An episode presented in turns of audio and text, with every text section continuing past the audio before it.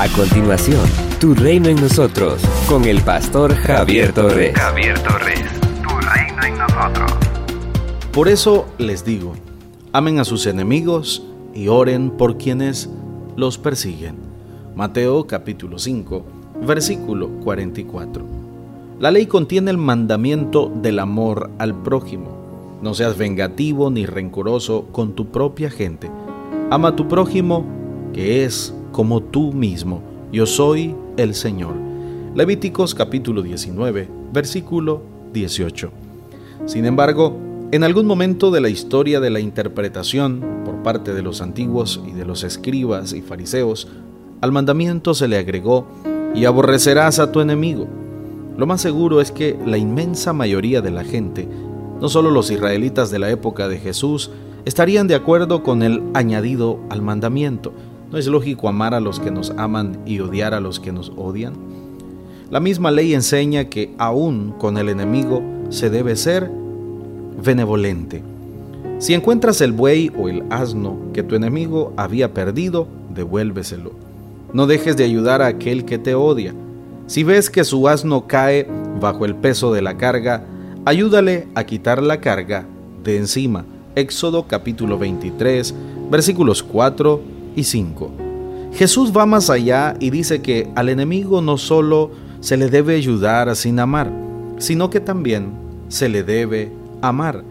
La expresión bendigan a los que los maldicen, hagan bien a los que los odian, que se encuentra en el texto de Reina Valera, no aparece en los manuscritos más confiables. Por eso, traducciones como Dios habla hoy no las incluyen. Sin embargo, podemos decir que la actitud de bendecir a quienes nos maldicen y de hacer bien a quienes nos odian es enseñada en el Nuevo Testamento. El apóstol Pedro dice esto de Jesucristo.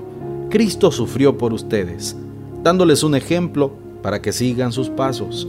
Cristo no cometió ningún pecado ni engaño jamás a nadie. Cuando los insultaban, no contestaba con insultos. Cuando lo hacían sufrir, no amenazaba, sino que se encomendaba a Dios, que juzga con rectitud. Primera de Pedro, capítulo 2, versos 21 al 23. Luego el Señor dice, oren por quienes los persiguen.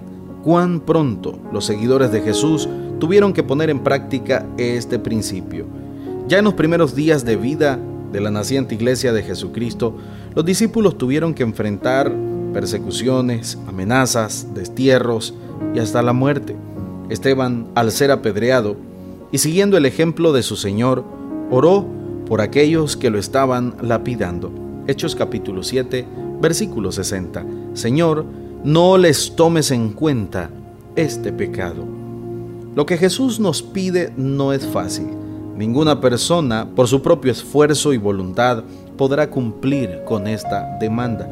Tan solo alguien que ha permitido que Cristo viva en él puede llegar a cumplir este mandato. Tan solo por la acción del Espíritu Santo en el creyente puede vivir de acuerdo con la alta demanda ética de Jesucristo, amar a los enemigos.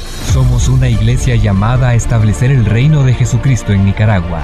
Nuestra misión es predicar las buenas nuevas de salvación a toda persona, evangelizando, discipulando y enviando para que sirva en el reino de Jesucristo. IRSA, transformando vidas.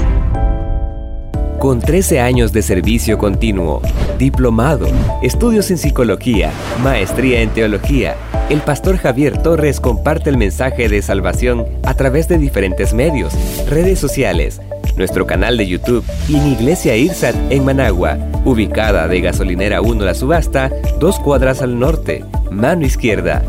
Si deseas esta reflexión diaria en tu celular, escríbenos al 8588 8888. Este contenido edificará tu vida.